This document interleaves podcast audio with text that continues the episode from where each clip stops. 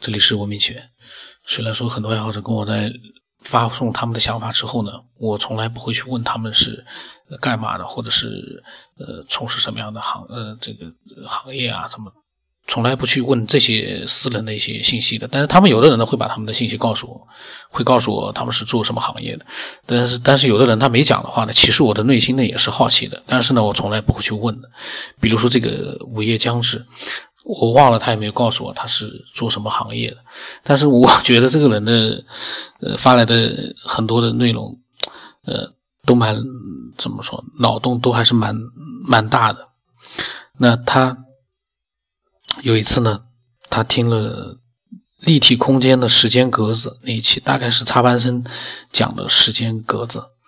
他说，为了方便理解里面提到的时间格子呢，偶然得到了一个假想。把空间和时间的认知呢进行对调，当然这种假设呢是纯脑洞的，其中呢有的设定呢是他强加上去的，并且没有考虑到严密的逻辑，比如说时间裂痕和时间虫洞的设定，只是为了和空间中的物体相对应而已。虽然是为了理解立体时间而脑洞出来的，但想到最后呢，他也仍然没有想出用什么方式去描述时间格子，有点惭愧。他说。其实他说的时间裂痕和时间虫洞的设定，对我来说真的没有概念。然后他说下面的内容呢，因为是偶然想出来的，假设并不是很完善，而且呢，写着写着发现需要解释、需要圆的角度太多，而且他当时懒癌又犯了，就点到为止了。所以呢，从专业角度来看，也许是漏洞角出，漏洞百出，就当成是娱乐吧，发散一下思维总是没有坏处的。呃，其实本来就是娱乐，我觉得。专业角度的东西，你千万不能就是发太多过来，也发过来也可以。但是，呃，如果大家都听不懂的话，我觉得，嗯，因为 毕竟我们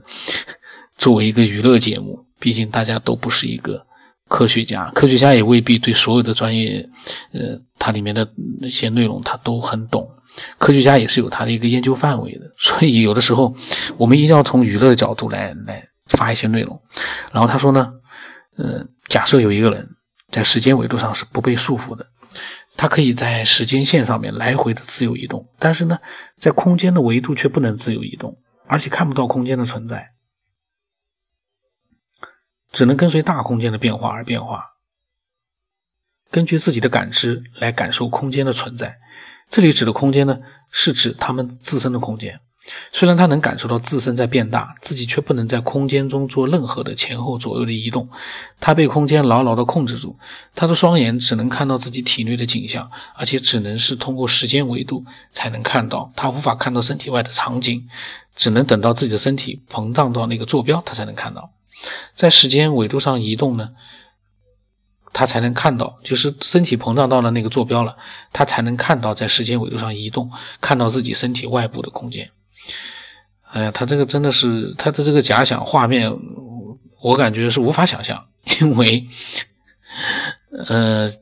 这个是完全是开脑洞啊，我觉得是不具备任何的一个呃合现实的合理性。可能科学研究有的时候是就是要先开脑洞，然后再去呃做更多的研究。他说，他们就像是很薄很薄的气泡，气泡里的空间不属于他的身体，只有那一层薄薄的气泡壁才是他们本身。而在我们的正常的世界中看不到它的实体状态，它只能在时间维度当中被观察到。而且呢，在时间维度当中看到的它，实际上会是一个是空心的球体。为什么是空心呢？因为空间无限小，而它不可能在没有空间的地方膨胀出来。就像我们人类不会从没有时间的地方出生，我们出生之前也是有时间的。气泡人是被时间堆砌出来的，而不是被空间堆砌得得到的。当然，他们也不会看到正常的人类，除非他们的身体膨胀到地球的空间。气泡人不会死于时间的流逝，只会死于自己身体的膨胀。也就是说呢，不管他在时间维度上穿越多久，几百年、几千年、上万年都可以，但是在时间空间维度中间，他的当他的身体膨胀到一定的体积后呢？它就会像气泡一样的破裂，也就是死掉。假设很多有很多这样的气泡人存在，那么在他们的世界当中呢，自身的体积就等于我们正常世界当中年龄的概念。大大小小的气泡代表着不同的年龄。这些气泡在我们正常人看来，有重叠交叉的，也有互不相干的。重叠交叉的呢，就相当于正常人类世界当中处于相同时间段内的人；而互不相干的气泡呢，则表示在一个呃不在一个同时间段的人。但是如果气泡无限的扩大，这些不相干的气泡理论上早晚会出现交叉，就像是我们如果我们正常人的寿命是无限长的，两千年前的秦始皇，总有一天会和二十一世纪的我存在于同一时间段。虽然到那个时候我已经活到了四十世纪后了，但是在二十一世纪以后的时间是我们共同存在过的时间段。嗯，他说，虽然气泡人置身于空间当中，也属于空间的一部分，却永远无法摆脱空间的束缚。空间对他们来说虽然是无限大，但是他们甚至于连自己一米远的东西他都无法拿到，他只能回到过去，或者是去到未来，去抓住这个曾经在时间纬度上和他有过交叉的东西。回到过去，他们能拿到身体内的东西；回到未来，他们能拿到身体外的东西。在这些气泡人眼中，时间的未来和过去是都是相对于他在时间维度上的移动而定的。准确的说，在他们眼里不存在未来和过去，就像在我们正常的眼中不存在绝对的前和后。只要一转身，前可以变后，后可以变成前。在气泡人眼中呢，气泡内的空间是过去，气泡外的空间是未来。他们每一个人都有属于自己的固定的空间坐标，他们在时间维度当中自由穿行，理论上他们可以去到任何时间点，但遗憾的是，因为受制于自身的体力及空间局限的原因，他们只能生存在某一个特定的时间段内。那么这样的人会不会被时间维度当中的意外所伤害？也是有这种危险的，比如说时间裂痕、时间虫洞等等。他们遇上这种东西呢，会将他们的思维意念束缚。如果没有其他的因素帮助，他们将永远停留在这个时间点，然后随着空间的运动，它也将消失在空间的轨迹当中。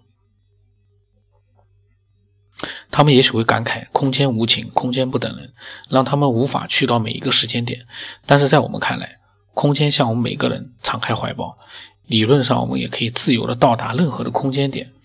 嗯，为什么是理论上？他说，因为有些地方呢。被其他东西占据了，你不会去故意将它踢开。比如说，一座山、一块巨石，如果没有必要，你不会费九牛二虎之力把它移开，只是为了在那边站一小会儿。我们除了时间这个永恒的死城之外呢，你还会遭受到空间的意外之灾，比如说被任何有体积的物体伤害，甚至于致死。当然，这些都是意外，而衰老、死亡呢，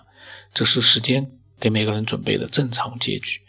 就像他们被空间束缚，最终的宿命是破裂而死而死一样。呃，从我们正常人的眼中看，这个人所处的坐标，会发现这个人是时隐时现，或者有时候消失，有时候出现，也可能永远不会出现，因为他不可能到达每一个时间点。就像我们虽然能在空间里面自由移动，但也不可能到达每一个空间坐标位置。我们一直认为时间是线性的，在现有的科技下是没有办法穿越到过去和未来的。那么，在气泡的眼里面，气泡人的眼里，空间也将是线性的，他们只能一直膨胀，不能收缩或者是加速膨胀，因为膨胀是受到了宇宙大尺度空间的膨胀而带动他们膨胀的，他们本身不具备膨胀能力，所以虽然他们有穿越时间的能力，却改变不了空间，就像我们只能在空间当中移动，却只能有。任由时间摆布。他说：“那么宇宙当中真的有这样的气泡人存在吗？”他说：“他也不知道。不过宇宙这么大，岂能是一个脑洞所能容得下的？还是那句话，未知的其实充满无限可能的。所以呢，如果真有气泡人存在的世界，那么我们的世界和气泡人的世界，哪一个才是理想的世界呢？”宇宙这个庞然大，我听到这样的一个问题，也许感慨的回答一句说：“哎。”手心手背都是肉啊！哎呀，这个午夜将至，他他的大脑里面都有些什么？他脑洞真的是，他这才叫天马行空呢。嗯，他呢虽然说整个所讲的很多东西对我来说没有什么任何的概念啊，就是时间啊，呃，纬度通过时间纬度来自由穿行，这对我没有任何的一个，我没有任何概念。但他有很多话，他在里面有很多的呃几句话呢，我觉得是能启发到很多人。他最后讲，他说：“宇宙这么大，岂能是一个脑洞所能容得下、容得下的？”他说：“未知的，既是充满无限可能的。”这个真的是很很牛的一个一个科学思索者，他设想了很多。通过插班生的时间格子，所以说其实很奇怪。比如说插班生的时间格子，我我也是不太明白的。这就是很多科学思索者他们的脑洞呢，呃，跟我比的话，他们就太厉害了。可是呢，通过他的时间格子呢，午夜将至呢，设想了很多，嗯，他他描述出来呢，就能就是看上去呢，就比较呃容易懂。当然容易懂，但是呢，并没有在脑海里面。我像我就没有任何的一个这个太形象的一个概念在脑海里面，可能有的东西呢是不需要形象的，只要懂它里面的意思就可以了。呃，所以，嗯，真的每一个爱好者都有他自己的呃天马行空，让人真的是对我来说，我就只能望而却步了。我对他的这些内容，我没有办法去做 呃。做自己的一个思索了，呃，我只能去接受吧，呃，如果说你也有你的各种各样的一些想法，嗯，你都可以把它发给我。那我的微信号码是 b r o s 八不让很八，我的微信名字呢是九天以后。那今天就到这里吧。